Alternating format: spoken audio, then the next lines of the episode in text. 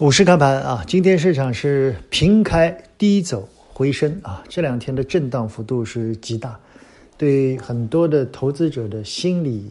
应该说是一个非常大的考验啊。我们在说一些价值投资的线上线下的课程的时候，跟很多投资者说啊，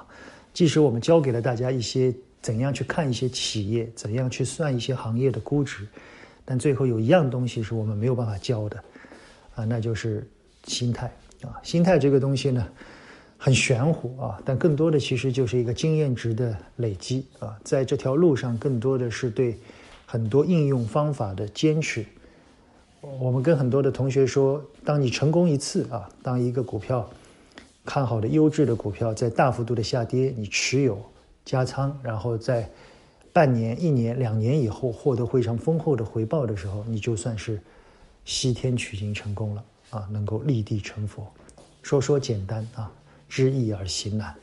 这两天我给很多的投资者说了很多的操作建议啊，我们总体的观点就是两千八百点以下不恐慌啊，谁也不知道美国还会不会继续下跌，谁也不知道两千八百点是不是还会下跌。我们只是说两千八百点以下的估值很便宜，我们从来不说两千八百点就是底啊。但是我们建议现在很多投资者适当的放松情绪。虽然很难，最好的方法是把电脑关上。如果你对很多买入的企业已经反复的审视，那么不如把电脑关上，让自己放松一下。其实投资在很多程度上，最好的是让自己有一个比较宽松的、舒服的状态，让它去震荡。震荡以后总会收敛，收敛以后总会选择。我们把眼光放长，三个月、六个月、一年。你认为两千七八百点这个位置到底是高还是低？我们说了，如果你实在没有把握，以指数作为一个对应的投资标的去买指数，我不相信两千七百点的指数在半年、一年以后不能获得百分之十、二十以上的回报。我认为这个概率是非常高的，好吧？我觉得这个时候大家尽量的让心静下来。